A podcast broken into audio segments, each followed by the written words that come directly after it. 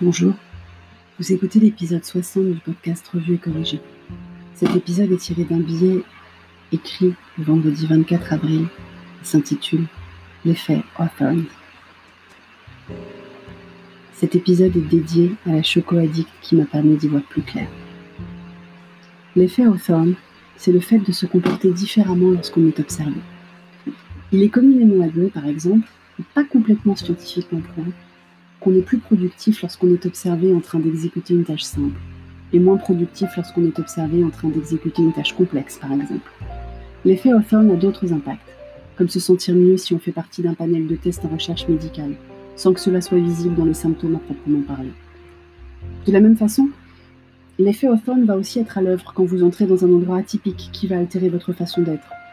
Timidité dans un laboratoire ou le hall d'un palace, se tenir plus droit à table dans un restaurant classe, sourire plus ou se tenir moins avachi quand on sait qu'on est filmé, par exemple. Alors non, je ne vais pas vous parler de l'effet Hawthorne sur les patients du docteur Raoult. Je me suis rendu compte aujourd'hui que moi, j'en étais complètement victime. À cause de vous, en fait. Mais je ne vous en veux pas. Quand j'ai redémarré ce blog, c'était parce qu'écrire était un exutoire qui m'a maintes et maintes fois soutenu à des périodes étranges de ma vie. Pas des périodes malheureuses, loin s'en faut, puisque j'ai par exemple beaucoup écrit sur l'arrivée de Petit Homme et mon apprentissage de la maternité, période immensément joyeuse, mais pour le moins différente de ma vie d'avant. Juste des moments de transition, pour gagner en distance, pour ne pas perdre ma lucidité, quand on peut se laisser submerger par les émotions intenses de la nouveauté ou de l'incertitude. La situation actuelle correspond évidemment à cela, et c'était donc naturel de reprendre la plume, ou plutôt le clavier, le 17 mars dernier. Mais jusqu'au mois dernier, ce blog n'était que cela, un blog, avec un lectorat tout petit, composé de fidèles lecteurs-lectrices parmi mes proches, une sorte de lettre à chacun d'entre eux que je connaissais personnellement en fait, le podcast, ce podcast que vous écoutez, a changé les choses drastiquement. Très vite, grâce au soutien de l'équipe qui m'a suggéré de mettre ses écrits dans ma voix, qui s'est rapidement fait le relais de mes enregistrements, je me suis retrouvée à recevoir des messages d'encouragement de personnes que je ne connaissais pas, même de loin.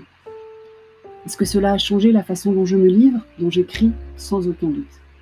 Ça a à minima augmenté mon anxiété à être lu ou écouté, à répondre aux attentes. Ça a transformé un objet personnel qui servait à coucher sur le papier des sentiments complexes dans le but de m'aider à prendre du recul en objet public destiné à plaire à d'autres. Le prisme est complètement différent. Et du coup, le fait de me savoir observer m'influençait, voire me gênait, dans le choix des sujets, la fluidité des angles, la variété des styles. Et puis zut. Je n'ai jamais été sensible aux vanity metrics chers aux influenceurs de réseaux sociaux pourtant. J'ai juste peur de décevoir parce que je les trouve tous super, ces auditeurs inconnus qui tout à coup me laissent un message sur Twitter. Alors pour éviter la thérapie de déconfinement qui guette déjà beaucoup de monde à cause de beaucoup de sujets, j'ai donc décidé de m'en ficher. Ne m'en veuillez pas, mais cette chronique n'aura pas plus de ligne éditoriale qu'avant. Sera tour à tour drôle ou plus nostalgique, parfois surprenante, parfois d'une banalité affligeante, juste en résonance avec mon humeur et mes préoccupations du moment. Vous voilà prévenu. Je reviens aux fondamentaux. Et en fait, c'est cela qui vous a plu au départ, non? Merci de m'avoir écouté. Si vous écoutez ce podcast sur Apple, iTunes Podcast, surtout laissez un commentaire et évidemment 5 étoiles. Ça fait toujours plaisir. Sur toutes les plateformes de balado-diffusion, abonnez-vous et partagez. À bientôt.